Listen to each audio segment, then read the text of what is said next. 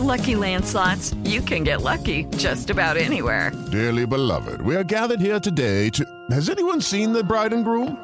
Sorry, sorry, we're here. We were getting lucky in the limo and we lost track of time. No, Lucky Land Casino, with cash prizes that add up quicker than a guest registry. In that case, I pronounce you lucky. Play for free at LuckyLandSlots.com. Daily bonuses are waiting. No purchase necessary. Void were prohibited by law. 18 plus. Terms and conditions apply. See website for details. Así sucede con Carlos Martín Huerta Macías. En este podcast recibirás la información más relevante. Un servicio de Asir Noticias. Y aquí vamos a nuestro resumen de noticias. Convocan el 27 de noviembre a una marcha a favor de la cuarta transformación en Puebla. Hay que defender el proyecto nacional, esto es lo que dice el gobernador del estado Miguel Barbosa para que mostremos nuestra gran fuerza. Una marcha en apoyo y en defensa de la cuarta transformación. Vamos, nosotros, la gente que cree en la democracia, la gente de la sociedad, la gente que respeta los derechos humanos, la gente que no va a dejar que la hipocresía se apodere de nuestra sociedad. Yo los llamo, yo estaré al frente de esa marcha. Y bueno, sobre la marcha del pasado domingo, la marcha en defensa del INE, el gobernador también opinó. Escuchemos qué fue lo que dijo. Pero perfectamente identificamos el comportamiento y la mala intención de partidos políticos y de personajes políticos que tratan de socavar al régimen político actual. Bueno, pues ya salió a marchar Vicente Fox, el Bester Gordillo. Salieron a, a caminar ese tipo de personajes siniestros y bueno, sobre esta marcha que convoca el gobierno del estado al presidente del Congreso, Sergio Céspedes Peregrina, se le hace una buena idea y dice sí, adelante y vamos con él. Por supuesto que nos unimos a esa marcha, es muy importante que la democracia se fortalezca, tiene que haber un respeto absoluto a las diferentes formas de pensar. Y yo creo que aquí lo más importante de esto es que la cuarta transformación se defiende con una bandera que es la verdad. Y bajo la verdad nosotros tenemos que estar muy claros para decirle a los ciudadanos que a el INE no desaparece. Y bueno, ya en otros temas, el robo de vehículos a casa habitación, a comercio, secuestros y tiradero de cadáveres es lo que está enfrentando la Junta Auxiliar de la Resurrección en Puebla. O sea, se va, resuelve pequeñas cosas. Obviamente no se quiere meter en problemas. Yo hasta incluso vi ese día. Tiene temor, la policía municipal tiene temor de entrar a esos lugares. ¿Por qué? Porque ellos saben. Es más, yo hasta siento que hay complicidades por parte del gobierno. Por eso atacan cosas insignificantes y no atacan a la verdadera delincuencia. Implementarán operativos para frenar la venta de alcohol dentro de las jaulas de estacionamientos en las unidades habitacionales. Se distorsionó el tema, ¿no? Eran primero para guardar los automóviles y pues ahora simplemente se convirtieron en negocios y en muchos casos se volvieron en tiendas o botaneros o cantinas o lo que usted quiera. El Ayuntamiento de Puebla entregó el balizamiento y semaforización del crucero del Boulevard Hermanos Cerdán, así que ahí va caminando este tema es una inversión que estamos haciendo de 1.6 millones de pesos en donde estamos dando mantenimiento a la red semafórica y balizamos, es decir, pintamos, se pintaron todas las líneas peatonales, se atendieron 198 luces semafóricas, se pintaron 36.130 metros de cruces peatonales, flechas, rayas, separadoras de carril y rayas de alto.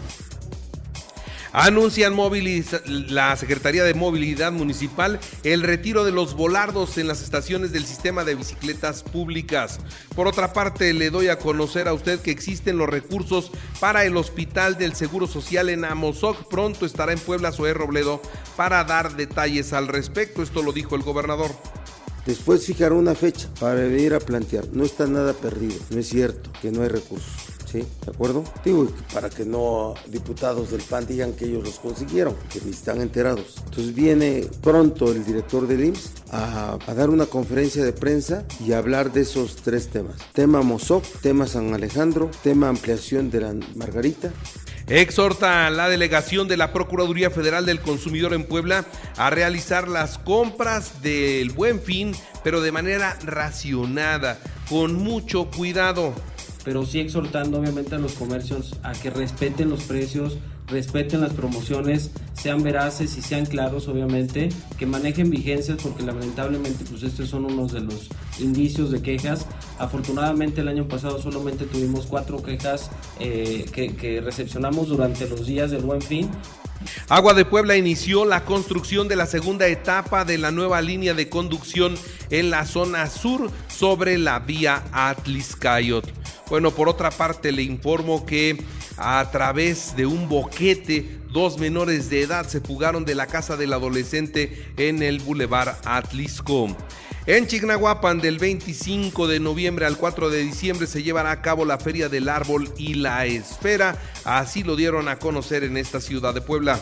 Chignahuapan tiene una oferta cercana a 80 mil árboles ya listos para, para, para, el mercado de diferentes tamaños. Lo que se espera para esta temporada es algo cercano a 15 mil arbolitos. Vamos, eh, vamos a tener una derrama económica general y la Nochebuena, la flor de Nochebuena, ya inauguran la ruta de las mil flores, donde ofrecerán Nochebuenas de diferentes colores directas de los productores de Atlisco. Y en la Benemérita Universidad Autónoma de Puebla, particularmente en la Facultad de Ciencias Agrícolas y Pecuarias, centran su labor para garantizar la suficiencia alimentaria. Esto es lo que destacó la rectora de la máxima casa de estudios, la doctora Lilia Cedillo Ramírez. Y el Hospital de Traumatología del Instituto Mexicano del Seguro Social logra la procuración multiorgánica número 14 en lo que va de este año. Sobre los casos COVID tenemos 72 nuevos contagios, no tenemos muertos, afortunadamente ya tenemos varios días sin decesos, así lo dijo José Antonio Martínez, es el secretario de Salud. Tema COVID, 72 casos nuevos en el acumulado de fin de semana, a corte del viernes 33 casos nuevos, a corte del sábado por la noche 27 y a corte de ayer domingo por la noche 12 casos nuevos. Tenemos casos activos incluyendo ambulatorios y hospitalizados 207 distribuidos en 14 municipios. Y bueno, en la información nacional e internacional, déjeme decirle que un vehículo perdió el control y atropelló a adultos mayores que cobraban su pensión en Tamaulipas. Esta terrible situación ocurrió en el municipio de Río Bravo. 22 ancianos atropellados, de los cuales 4 se reportan graves. Y vamos al tema de la marcha. ¿Qué dijo el presidente de la República? Bueno, minimizó la marcha en defensa del INE. Dijo que pues no participó mucha gente.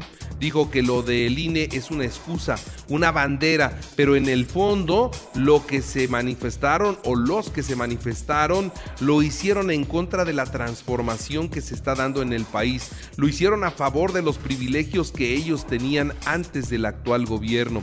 Calificó la marcha como un striptease político del conservadurismo y calculó que a la marcha asistieron por ahí de 60 mil personas, nada más 60 mil. El gobierno de la Ciudad de México había, había dicho que eran 12 mil, él le subió a 60 mil, en realidad pues con precisión nadie sabe. El expresidente de la Cámara de Diputados, Porfirio Muñoz Ledo, sentenció al presidente de la República a renunciar a su puesto tras la marcha en defensa de el INE. De acuerdo al político, el mandatario tabasqueño reaccionó de forma incoherente y sus acciones son reveladoras de perturbaciones psicológicas graves. Por lo tanto, se tiene que ir de el gobierno. Esto es lo que dice Porfirio Muñoz Ledo, quien le puso la banda presidencial al actual presidente y póngase a trabajar bola de nacos. Esto es lo que le dijo una diputada de Morena a los manifestantes en favor del INE. María Clemente García, diputada de Morena en la Cámara allá en San Lázaro, fue captada mientras perseguía y ofendía a algunos manifestantes durante la marcha del pasado domingo y se observa cómo se acerca a ellos y los llama bola de nacos y muertos de hambre. Así que esta diputada trans se salió a la calle y armó el alboroto. El Senado de ninguna manera aprobará regresiones electorales. Esto es lo que garantiza Ricardo Monreal. No deben preocuparse. El Senado actuará con autonomía y responsabilidad para analizar la minuta de reforma electoral que les envíen los diputados. Alejandro Moreno, dirigente del PRI, anuncia que el voto de este partido será contra la reforma. Y confirma la Secretaría del Bienestar un incremento. Atención, señores, atención, mucha atención, confirma la Secretaría del Bienestar un aumento del 25% en la pensión universal. Se tiene programado entregar 700 mil tarjetas del Banco del Bienestar para que ahí se les deposite bimestralmente su pensión y la coordinación ejecutiva de la Comisión Ambiental de la Megalópolis suspendió la contingencia ambiental. Ya podemos ir a la Ciudad de México sin restricción alguna. Estados Unidos deporta a México 13.800 bebés, niñas y niños adolescentes mexicanos tras su intento de llegar a los Estados Unidos.